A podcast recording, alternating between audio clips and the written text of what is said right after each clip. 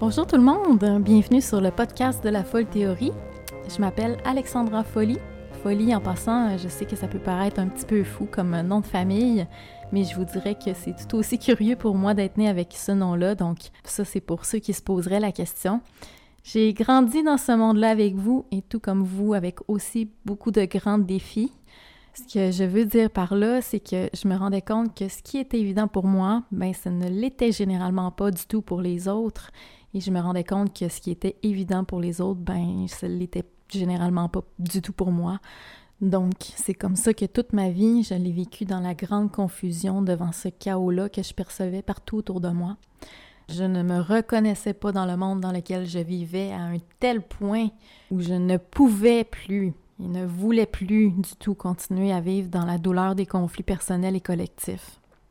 Alors, non seulement j'avais cette difficulté-là de pouvoir m'adapter à un environnement que je ne comprenais pas, mais à l'ajout de ces premières pertes de repères, eh bien, avec les années, j'ai réalisé que je voulais absolument sortir de ce monde-là. Donc, c'est comme ça que dans la début vingtaine, j'ai essayé de me mettre en danger pour trouver la mort, car je n'étais pas capable de commettre un suicide.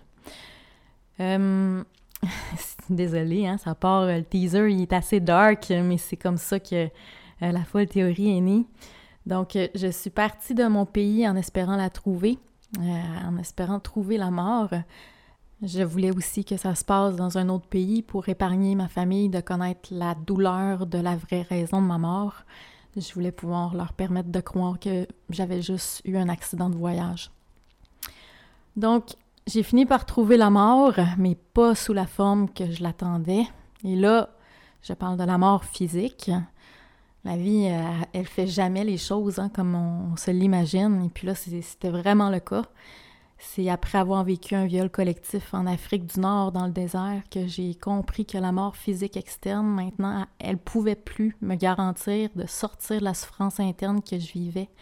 Et donc, euh, tout ce que j'avais pour m'en sortir, ben, c'était de me servir de ma vie physique pour guérir de ma mort interne.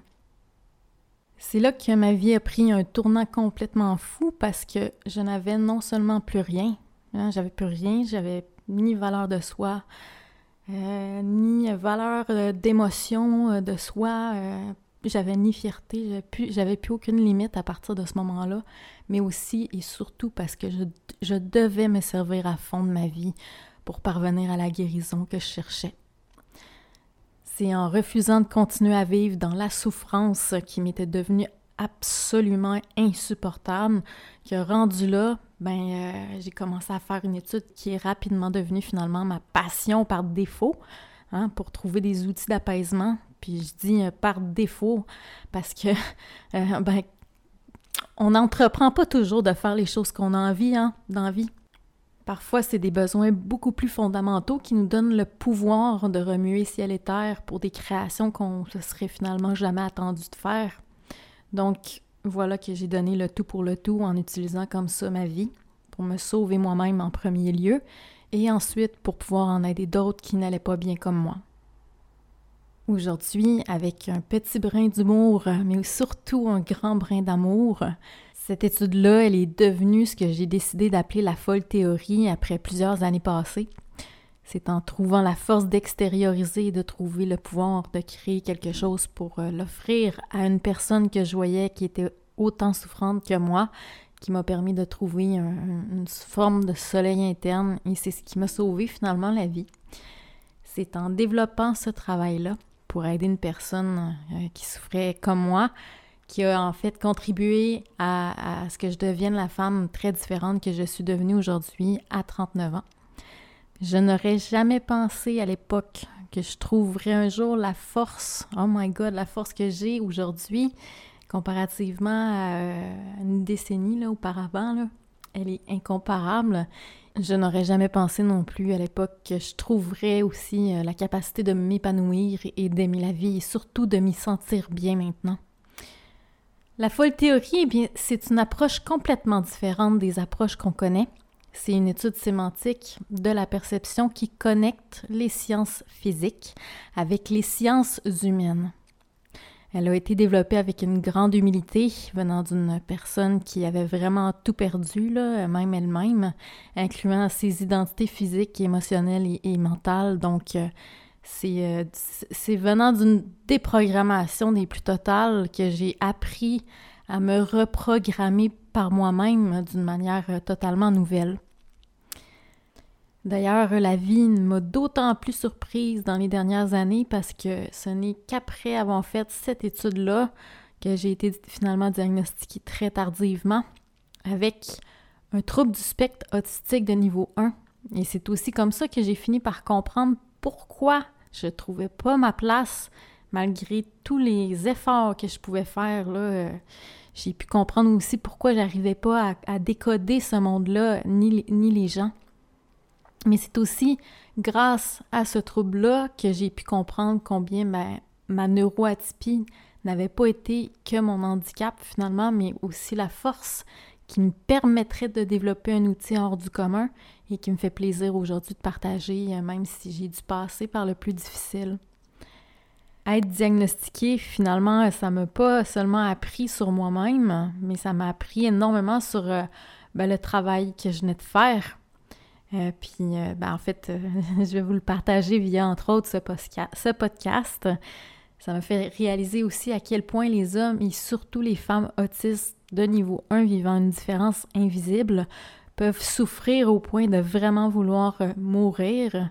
Et donc, j'espère vraiment très, très fort que mon travail et ma voix puisse vous trouver et que mon travail puisse vous éclairer aussi sur le fonctionnement du monde et des gens autour de soi via une approche qui pourrait peut-être aussi plus vous parler. Je suis heureuse de pouvoir partager enfin cet outil-là à des personnes qui peuvent être dans la même situation que moi et aussi aux autres personnes qui souhaiteraient simplement mieux se comprendre eux-mêmes et les autres. Cet outil-là, dont je suis l'instigatrice et que je viens vous partager, c'est devenu une théorie qui a été développée sur plus d'une décennie et donc qui a évolué avec le contact de plusieurs personnes que j'ai rencontrées durant mon parcours. La théorie, elle est devenue un livre de 300 pages que je n'ai présenté encore à aucun éditeur, euh, réalisant que mon approche était beaucoup trop dense. Et difficile à comprendre pour la grande majorité de gens à qui j'ai prêté mon manuscrit. Et aussi, c'est tellement, euh, ça touche tellement toutes sortes de choses, là, c'est tellement transversal que j'arrive pas à trouver dans ma tête quel éditeur euh, aller chercher, là, parce que souvent, ils sont assez euh, nichés.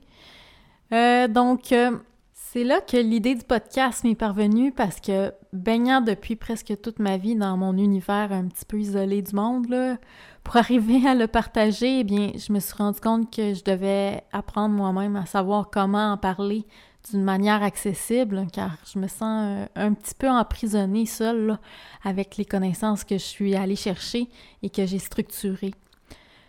Le podcast de la folle théorie est pour moi une tentative et un énorme défi de structure personnelle et de distance par rapport à mon œuvre collective pour arriver justement à trouver pour moi le chemin de me connecter à vous. Le but de ce podcast-là, c'est d'entrer dans la pensée de nos systèmes pour s'élever au-dessus de nos systèmes de pensée. C'est en analysant les sciences physiques qu'on va les connecter aux sciences humaines. Et c'est comme ça que je vais vous faire vous rapprocher de mon univers, qui est en fait finalement pas juste le mien. J'ai réalisé après toutes ces années-là que c'était aussi le vôtre. De mon côté, je pense que j'étais juste un peu comme une Alice au Pays des Merveilles qui est allée, euh, qui est descendu euh, dans le trou du trou du trou pour aller euh, soulever des, nouvelles questions, puis des, trouver des nouvelles réponses à ce qu'on n'a pas du tout l'habitude de voir. J'espère que vous allez vous amuser dans ce podcast. Les débuts seront un petit peu plus difficiles et c'est en fait tout un monde à l'envers. Le début est plus difficile, mais la suite, elle est beaucoup plus facile et euh, beaucoup plus le fun. Euh, accrochez-vous.